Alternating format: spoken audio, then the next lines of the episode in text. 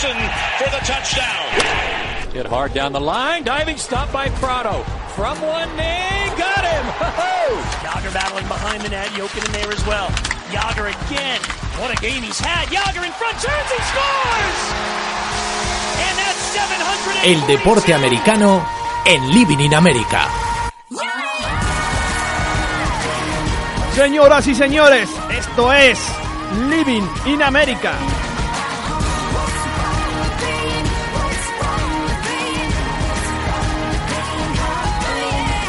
Marco Chamo, muy buenas. ¿Qué tal, Dani? ¿Cómo estás? Buenas tardes. Aquí una semana más en el Living in America, donde hoy vamos a volver al Combine. También vamos a hablar del World Baseball Classic que acaba de comenzar. Espectacular este torneo, os lo recomiendo de verdad. Vamos a empezar por el palito que nos dieron la semana pasada, ¿no, Marco? Que eh, nos lo comentaba Urco, uno, más un aficionado al fútbol americano desde hace mucho tiempo. Que, no Más sé- que un aficionado, Urco. Urco yo creo que, que, bueno, que ha escrito cosas muy interesantes todos los años sobre, sobre Combine, sobre Draft. Es, eh, es uno de estos que se lo toma en serio, ¿no? Exacto. Estas, estas predicciones, se mira los, la- las proyecciones sobre qué, qué equipos van a elegir a quién. Y lo cierto es que tiene un porcentaje de aciertos impresionante el tío en el draft, así que, oye, algo sabe. algo sabe. La crítica iba porque, bueno, de alguna manera nosotros siempre tenemos aquí un pensamiento crítico, eh, nos cuestionamos las cosas y la semana pasada hablamos del Combine desde un aspecto que, bueno, los tres, no tanto Joan como tú como yo, tenemos una forma de ver el Combine no tan importante o un poco más crítica. Es verdad que no es malo verlo de esa manera, pero es verdad que yo creo que a veces como periodistas tenemos que ofrecer el otro lado y, eh, eso nos faltó. Eh, aceptamos las críticas de buena manera, como siempre. Además, lo dijo de forma muy correcta. Nos conocemos y eh, de alguna manera sí que tenía razón. Es decir, que, que nos faltó esa visión, Marco. Es cierto y bueno, yo creo que además los acontecimientos le han dado un poco la razón, ¿no? Porque alguna importancia debe tener eh, este carrusel de pruebas físicas cuando todos de repente nos hemos puesto a hablar de las 40 yardas de Ross que ha corrido en 4.22. There he goes. He's moving. Where'd our number go? I don't know. We got that number for you. He's limping. He's limping. 422. No way. So according to what we just and he limped. That's why he limping. according to what He we just- just Si no fuese relevante, eh, el debate en la liga, todo el, todo el, el hype que se ha creado alrededor de, de este jugador de la Universidad de Washington, pues no existiría. Por tanto, eh, las cosas que son reales eh, tienen siempre una justificación. John Ross hizo esos 4.22 superando el récord, los 40 yardas de Chris Johnson, de 4.33, que era de 2009 o 2008, 2008 me parece. No tengo la fecha ahora mismo. ¿Qué te quedas con estos días de Combine en Indianapolis, Marco? Bueno, sobre todo con esa prueba y con una, con una reacción que, que me ha gustado mucho, que es la de Bow, el mítico Joker eh, que jugó como running back en los Raiders, jugó también al béisbol y que, bueno, le daba un poco la bienvenida a, a- a Ross. Al, al club de los, eh, creo que lo llamó sub 4.25, ¿no?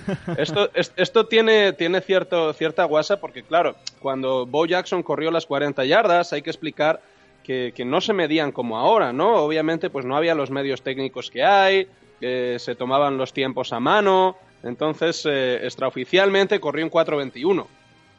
Eh, hay, quien, hay quien ha diseccionado la cinta de esa carrera y dice que estaría más cerca de un 4.36, un 4.37, que aún así para la época es una auténtica barbaridad. Es decir, no, no perdamos de vista la, la década en la que jugó Bo Jackson a eso. Es un, es un tiempo estratosférico, es un tiempo de 25 años después. Pero bueno, me ha, me ha gustado mucho su reacción, ¿no? su, su bienvenida a este, a este velocípedo de la Universidad de Washington y que bueno, yo creo que con ese, con ese tiempazo pues ha subido muchos puestos en el draft. Sí, yo creo pero además que, que estamos en, un- en una época donde el desarrollo físico, atlético de los jugadores va a más. Hay algunas teorías que he leído que estamos en el tope humano posible, con lo cual justo Bo Jackson estaba en el boom del, del desarrollo atlético de, de- de las pesas. Esto, claro, antes no era así, es lo que se ha convertido el deporte, cualquier deporte, el béisbol también eh, lo vemos, con lo cual eh, tiene, bastante, tiene bastante mérito lo que hizo Bo Jackson. Este combine, Marco, donde he visto, mm, es una clase donde veo pocos líneas ofensivas, donde veo también poco talento en, el defensive back, en la posición defensive back, y donde veo mucho pass rusher. No sé si estás de acuerdo. Sí, hay muchísimo pass rusher. Bueno, es decir, de hecho, eh, es muy probable que tengamos uno de ellos bastante bueno, por cierto, con el pick número uno del draft. Yo siempre me quedo un poco con los flux eh, que en, en el draft y también me gustaría comentar el, el absoluto fiasco que ha supuesto eh, Christian McCaffrey en la prueba. Una prueba que es algo cuestionable, ¿no? Para los, para los corredores, pero que, bueno, genera cierta, cierta expectación que es, eh, son los 100 kilos en press de banca, ¿no? Sí. Eh, tenemos que recordar, eh, porque claro, la gente de estas cosas, bueno, pues pasan los meses y se olvida, que Christian McCaffrey decidió saltarse el partido de Bowl de Stanford con la justificación de prepararse mejor para, para la prueba, para las pruebas de la Combine, ¿no? Para centrarse en su, preparación para el salto a la NFL.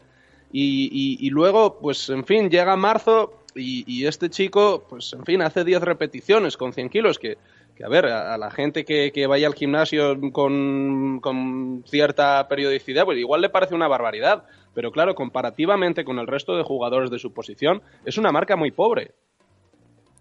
Hablabas antes de pass rusher, hablamos de linebackers. La otra gran noticia es la, de Foster, el linebacker de Alabama, que al parecer eh, tuvo un incidente con el equipo médico el fin de semana. Le enviaron a casa, se ha disculpado ante todas las franquicias de la NFL. ¿Cómo puede afectar esto a un draft? Alguien que está tan bien posicionado de, de cara a primera ronda y que, claro, eh, ni siquiera ha podido hacer las entrevistas por este pequeño incidente con el equipo médico que tuvo. Bueno, pues cualquier duda que, quisiesen despejar eh, las entrevistas personales, que yo creo que siempre intentan poner a los jugadores en, en posiciones difíciles, ¿no? Someterles a, a situaciones un poco tensas para ver por dónde reaccionan, se ha despejado. Obviamente, pues eh, parece que es un, es un jugador con bastantes problemas de carácter y, y el, el numerito con el equipo médico, que, que yo tampoco he, he leído exactamente en qué consistió, creo que no han trascendido muchos detalles. Yo creo Sim- que no ha sido exactamente en mucho, simplemente que pues se le vio cruzar un poquito el cable y levantó un poquito la voz y ya sabes que este tipo de cosas no se las pasan a, a este, esta gente joven. Él ha comentado que no fue nada, claro, es su versión, pero en general es lo que, lo que tú Sí. comentas, no ha trascendido en muchos detalles. Lo poco que se ha comentado es que eso, que fue, le levantó un poquito la voz y supongo que, pues, le voy a decir un poquito de motherfucker y Sí, a ver, yo creo que si hubiese, si, si hubiese sido algo gordo, de todas formas, un asalto físico a, a alguien o alguna cosa de estas, creo que tendríamos hasta imágenes. Pero sobre todo porque, en fin, yo creo que casi todo lo que trasciende en la, en la Combine durante esos días se graba. Por tanto, en fin, hubiésemos visto algo. E- Es algo que es, desafortunado para un jugador que efectivamente, como dices, llegaba con unas perspectivas muy buenas, eh, dispuesto pues a mejorar incluso su, su standing eh, para de cara a, las- a- la elección de draft y, bueno, francamente le va a costar muchísimo dinero en su primer contrato este, esta falta de juicio que tuvo en, en- en esta ocasión. Me comentaba Aileen el otro día que es eh, más novato en esto de ver el combine y en la NFL. Y ya sabéis que a veces nos dirigimos a un público que está más aprendiendo sobre el fútbol americano. Le intentamos enganchar. Lo siento por los más eh, puristas que nos, nos escucháis, porque voy a decir algo que es un poco barbaridad. Y es que me comentaba que en el combine que, que le parecía, tal como lo comentaban los narradores, que como si fuera un partido de golf, ¿no? Como estaban así, lo, lo decían suavecito, para no armar mucho jaleo, que le parecía más un partido de golf que, que otra cosa por ese tipo de comentarios. Bueno, y no me extraña, es que eh, la acción durante, durante una combine pues es muy parada, ¿no? Es decir, obviamente van pasando cada uno, va haciendo sus pruebas. Yo no sé tampoco si hay, si hay pruebas, eh, digamos, de, un, eh, de un meet de atletismo, eh, con, con- tal vez con la excepción de las de, de las de distancia, ¿no? Que como la acción es más continua parece que, que admiten otro tipo de narración, eh, pero bueno, pues no, siempre vemos este tipo de cosas, ¿no? Pues, eh, va a realizar su prueba y, y si hace una marca estupenda, pues entonces ya levantas un poco el tono de voz, pero si no, que es un poco monocorde. Tiene razón, tiene razón el, oyente. lo hemos escuchado, de hecho, antes a Rich Eisen con el eh, audio de John Ross en los 422. Marco, eh, quarterback, se ha hablado muy bien de Deshaun Watson, que es el quarterback de Clemson, ganador del título A mí nacional. me gustó muchísimo. Muy bien, el- yo en- lo vi en el campeonato nacional. Sí, yo lo he visto específicamente en el combine y le he visto muy, muy preciso en los pases profundos. Eso es muy importante, ¿no? Eh, para, la, para la NFL yo creo que, que buscan, buscan alguien que pueda hacer todos los lanzamientos, ¿no? Eso es una de las, de las condiciones sine qua non. Verdaderamente, si alguien eh, tiene problemas en las rutas medias, profundas, si el balón no llega con un buen zip, si, si no es preciso, es, es muy complicado que, que, que ocupe al menos una, una ronda alta en el draft. Eh, desde luego, pues ha salido muy bien parado de estos días. Eh, no es fácil porque recordemos que está lanzando a receptores con, lo que- con los que no está acostumbrado a trabajar, muchas veces los propios agentes de los, de los jugadores. Eh, sobre todo, digamos, cuando, cuando ya llevan un, un- stock eh, bastante alto ¿no? de- de opciones para salir altos en el draft, directamente le recomiendan que no participen en drills de lanzamiento. ¿no? Les dicen, bueno, tú eh, vete, corre las 40, haz, mm, haz todas las pruebas físicas que quieras, pero no lances a esta gente que no conocemos muy bien, que no, que no tienes un buen timing con ellos, porque eso nos puede perjudicar. No ha sido el caso. Y, y yo creo que le veremos, pues no sé si en un, si en un top 10, eh, es muy probable que sí, porque es que además hay un montón de equipos que necesitan quarterback. Exacto, a eso iba. Quedaros con algunos nombres de cara al draft y quizás para los próximos años. De Son Watson, eh, uh, Mitchell Trubisky de North Carolina, que llegaba como un como casi el mejor quarterback a este combine y parece que no lo hizo tan bien, por lo menos por los informes. Quedaos con el nombre de Joshua Dobbs de Tennessee, Davis Webb de la Universidad de California, un pocket passer. Se habla también de Trevor Knight de, de Texas A&M, que odio hacer esta comparación, pero parece un poquito, por lo menos por el atleticismo, a Tim. Um, estamos en una situación en la NFL donde hay muchos equipos buscando quarterback. Está el asunto Garópolo por encima, que, que parece ser que los Patriots no quieren tradearle, pero fíjate tú de la palabra pública de los Patriots. Desde luego. Oye, otro, otro nombre de los que también hay que apuntar, eh, yo creo, Leonard Fournette, Sí. el, eh, el- el running back de LSU. A mí, sinceramente, me parece el mejor corredor de esta clase. Y, y además lo ha, lo ha demostrado en un, en un sistema en college que además premia mucho la carrera, lleva, ha, ha tenido mucho peso en LSU en estos últimos años. Se ha conseguido hacer con el protagonismo en ese equipo, cosa que era muy poco habitual porque LSU siempre utilizaba una, una rotación de varios running backs y el talento de Fournette, pues bueno, le ha, le ha valido como para hacerse el, el protagonista principal de ese gran juego de carrera que, que siempre tienen los Tigers. Parece ser que los Bengals andan buscando un backup para, para Andy Dalton. Eh, y el tema de los Patriots, eh, eh, Marco, ¿qué te parece? Porque se está rumoreando que dos primeras rondas por Garópolo. Me parece que, en fin, no deja de ser la confirmación de que los Patriots están a un nivel absolutamente distinto al de todo el resto Sí, de las organizaciones absolutamente. de la NFL. Es decir, si verdaderamente consiguen que alguien les dé dos primeras rondas por Garópolo, pues bueno, eh, lo único que quiere decir es que tal vez no este año, pero sí en, en dos o en tres, pues tienen asegurado estar cuanto menos en finales de conferencia, ¿no? Eh, es un valor altísimo eh, por un quarterback que, bueno, ha tenido una oportunidad, ha, ha tenido una oportunidad este año de jugar durante cuatro partidos, no ha lucido mal, eh, pero francamente eh, me parece una auténtica barbaridad. Y creo que incluso tú, que, que estás rezando porque os den esos dos primeros picks del draft, incluso alguno más, estarás de acuerdo conmigo en que es un valor absolutamente hinchado por un jugador que en realidad no ha tenido la oportunidad de demostrar tanto. Sí, esto es la historia de siempre, es el debate de eh, a qué precio vas a pagar un quarterback y se está pagando a un sobreprecio en los últimos años y en este caso sí, sería demasiado dos rondas, pero claro, fíjate tú de, de las maniobras de Belichick en los pre-drafts o durante el draft, es bastante posible por estos dos factores eh, precisamente, puede ocurrir perfectamente. Bueno, vamos al béisbol.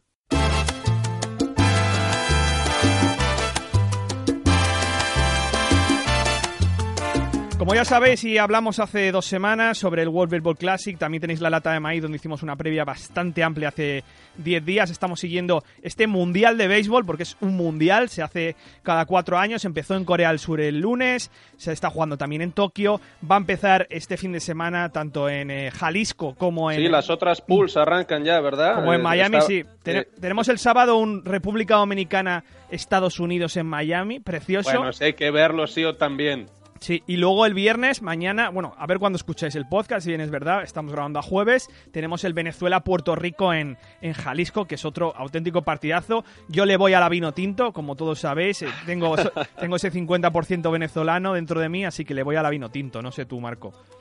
Yo, yo le estoy yendo a, a Cuba muy fuerte, que además va 1-1. Había malas expectativas para Cuba eh, este año decían que sería casi un milagro pasar a la, a la siguiente ronda, ¿no? Eh, pero bueno, oye, va 1-1 va, 1-1 y no está tan mal, ¿no? Para todo el talento que ha perdido que ha perdido la isla en estos últimos años y que, bueno, había ciertas expectativas, eh, remontándonos un poco, ¿no? Que con el, con, con, digamos, el acercamiento entre Cuba y Estados Unidos se llegase a un acuerdo para que los jugadores de ligas profesionales eh, de, la, de la MLB pudiesen participar en la, en la selección cubana, igual que lo hacen los que juegan en otros países, que sí tienen convenio con Cuba, pero bueno, no ha sido así, la, la selección cubana pues es, es más débil desde luego de lo que podría ser si participasen todos los jugadores que tienen la MLB y aún así no le está yendo mal, pero Dani, ¿qué pasa con Israel? ¿Qué pasa con Israel? La gran sorpresa de este torneo ganó el partido inaugural frente a los locales de Corea del Sur, pero es que no ha ganado un partido, ha ganado los tres del grupo, llegando como el menos favorito del grupo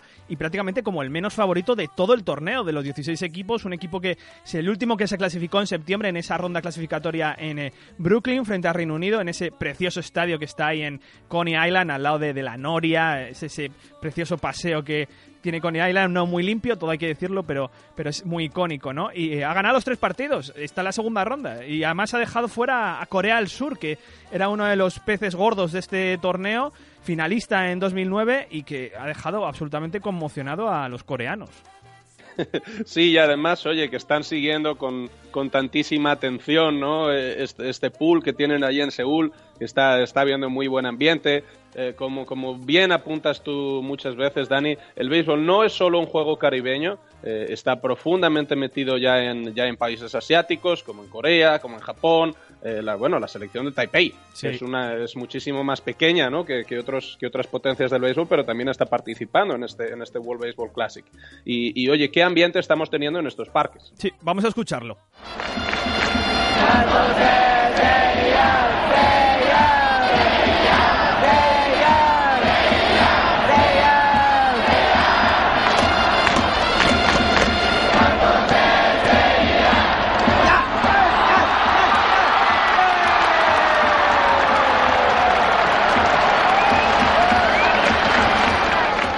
Un sonido de Japón, del Tokyo Dome. Da, da muchísimo gusto ver cómo se vive el béisbol en, Asia. Es absolutamente diferente de como lo hacemos en, el hemisferio occidental. Si tenéis alguna, algu- alguna curiosidad por cómo es el béisbol en Japón, sobre todo, y en Corea del Sur, eh, podéis escuchar un par de audios de La Lata de Maíz donde contamos específicamente cómo se vive el béisbol allí. Hay un béisbol de, de empresa, que las empresas crean equipos, es una liga muy seguida, y luego la gente grita durante las nueve entradas como si fuera el estadio del Betis, es decir, y además con su música. Me recuerda mucho al, fíjate, me recuerda mucho al college football con matices, es decir, cuando vas a un partido de college hay mucho ambiente, está la banda, está la gente, y luego, bueno, eh, con matices digo porque los americanos gritan y aquí los japoneses y los coreanos cantan. bueno, tienen una, una musicalidad y una... Modo y happy, ¿no? Modo Una happy. disciplina entre todos que es maravillosa, ¿no? Y, y yo creo que eso también se refleja un poco en su, en su manera de juego.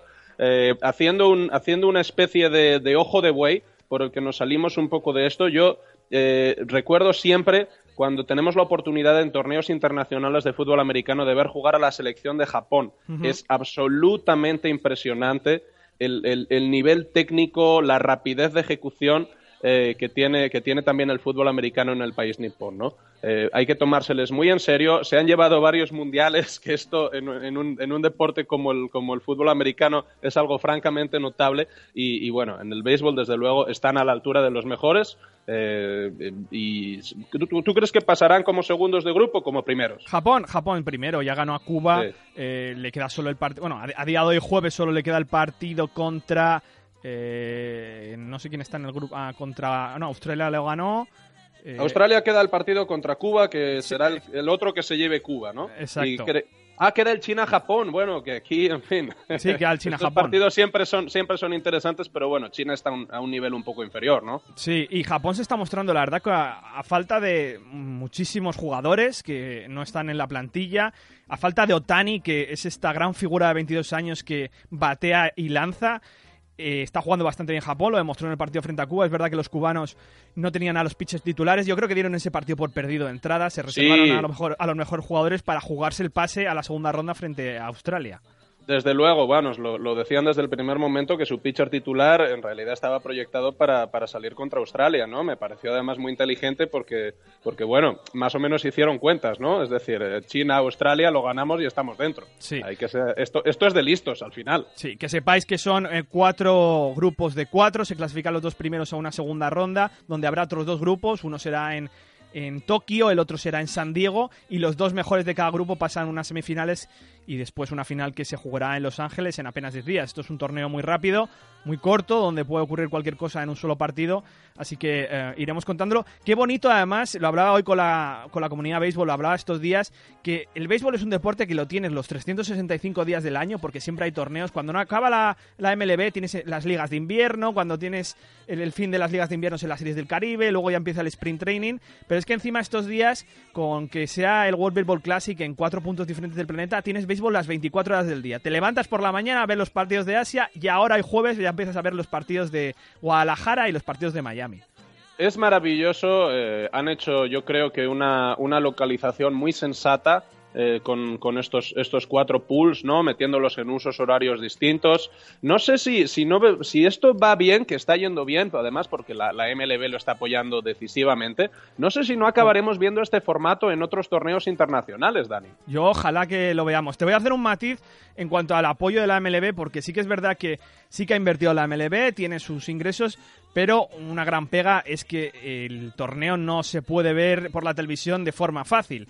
La gente que está teniendo problemas, aquellos que tienen eh, la suscripción premium de eh, MLB TV, como es mi caso, y que, bueno, el, el, hay un blackout para el resto de países que no sean Estados Unidos y, y, Canadá y Puerto Rico. Creo que en Canadá... Eso es terrible, es cierto, es terrible y además tiene explicación, ¿no? Porque quiero decir, eh, estamos viendo un mundial no es un espectáculo deportivo local en el que los, los blackouts están más o menos justificados por temas de, de audiencia, de, de, en fin, de localizaciones de estadios.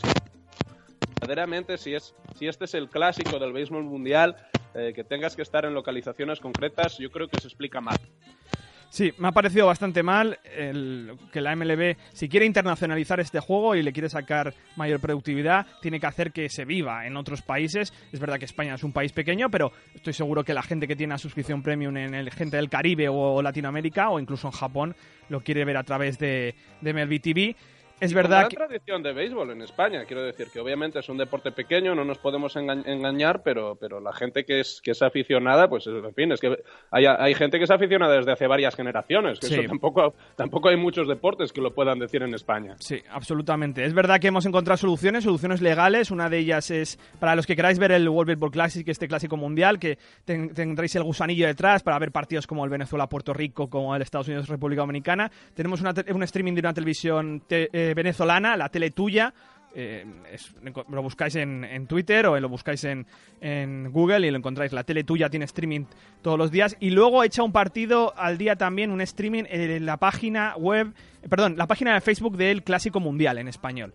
Que ahí hemos podido ver partidos. Luego ya vosotros, las soluciones alegales es, es responsabilidad vuestra. Ahí no- Ah, yo había, yo había visto alguno en la, en la web en español, verdaderamente, pero no conocía lo de la tele tuya, qué bien, porque además va- vamos a poder escuchar esas, esas retransmisiones absolutamente increíbles que se hacen desde, desde, desde Hispanoamérica, que a mí me encantan. Sí, muy bien producidas, por cierto. La tele tuya hace un, un gran trabajo. Está por ahí Ignacio Serrano, que es un grandísimo periodista venezolano, con el que además tenemos mucho contacto en La Lata de Maíz. Así que... Ah, pues lo tenemos que traer aquí también un día, que no Exacto. solo lo escuchen los que ya saben, que son los de la lata de maíz, sino que los que sabemos menos también podamos escucharlo aquí en el living. Eso es, hay mucho trabajo didáctico y divulgativo con el béisbol por delante y lo seguiremos aquí en, en Living in America. Iba a decir la lata de maíz, es que ya eh, se me juntan... Se me Claro, jun- tenemos el, el imperio mediático, el, imperio- imperio mediático de Sports Made in USA es lo que tiene. Al fin Sí, sí. hay una especie de contaminación entre las marcas, Dani. La gente también tiene que entenderlo.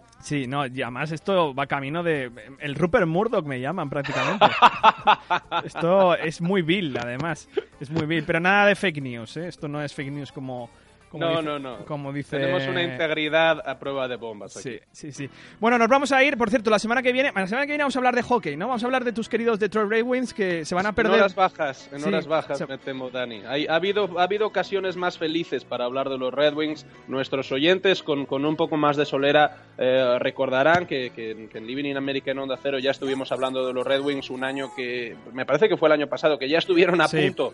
Entraron en, el, en, en los playoffs pues casi como colándose, ¿no? De polizones. Sí. Y, y este año pues verdaderamente no ha habido manera. Pero bueno, lo trataremos la semana que viene. Bueno, hablaremos eh, bastante feliz de una franquicia que es histórica, que prácticamente prácticamente es la referencia en la NHL para los equipos estadounidenses, que se va a perder los playoffs por primera vez, probablemente, no es matemáticamente todavía, pero probablemente por primera vez en un cuarto de siglo, 25 años seguidos jugando los playoffs. Esto es algo que es muy difícil encontrar dentro del, del deporte americano. ¿Qué tenemos este fin de semana en la agenda Chomón Nobleza? Por cierto, que estás últimamente con mucho tiempo libre, ¿no?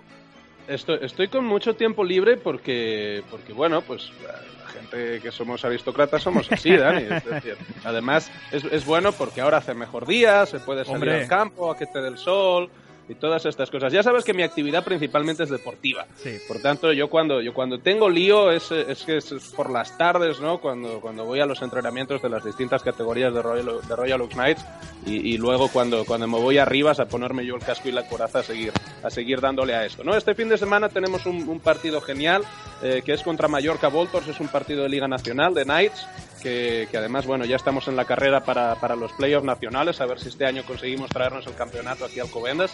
Y, em, y luego tendré que jugar yo, en fin, es un, un fin de semana complicadísimo contra Barcelona Bufals en Rivas. Pues nada, mucha suerte. Yo me voy a ir al campo, me toca, me toca barbecho, me toca paseíto y quizás un vermut. Pero, pero campo o te vas a subir algún risco de Eh, esto que sueles hacer tú. Algún peñón, algún peñón yo creo que me va a tocar. Sí, algún peñón de la muy sierra. bien. Sí, sí, sí. Estupendo. Así que lo mismo pregunto que a, a Héctor Fernández, a ver si se anima, que, que por cierto nos debe, nos viene debiendo una cena desde hace un tiempo. Bueno, de vernos, de vernos, De es vernos, complicado, ¿eh? Con Héctor. Atender, atender por lo menos. que haga presencia, haga presencia. Creo que el fin de semana, eh, si estás en las peñas, ni siquiera tienes que llamar a Héctor. Con darle una voz, seguramente responda porque esté por allí con, con- con sus perros, con- que son estupendos. Tiene unos perros de montaña que son la envidia Sí. de, de todo el norte de Madrid. Muy. Y, y se- seguramente si levantas la voz así, rollo montañés, eh, oigas un eco a lo lejos de, de- de la, la voz de Álava. Bueno, Marco, te veo la semana que viene. Muy bien, Dani. Sed felices todos. Aprovechad el buen tiempo. Ved a las personas que queréis. Nos vemos la semana que viene. No dejéis de creer.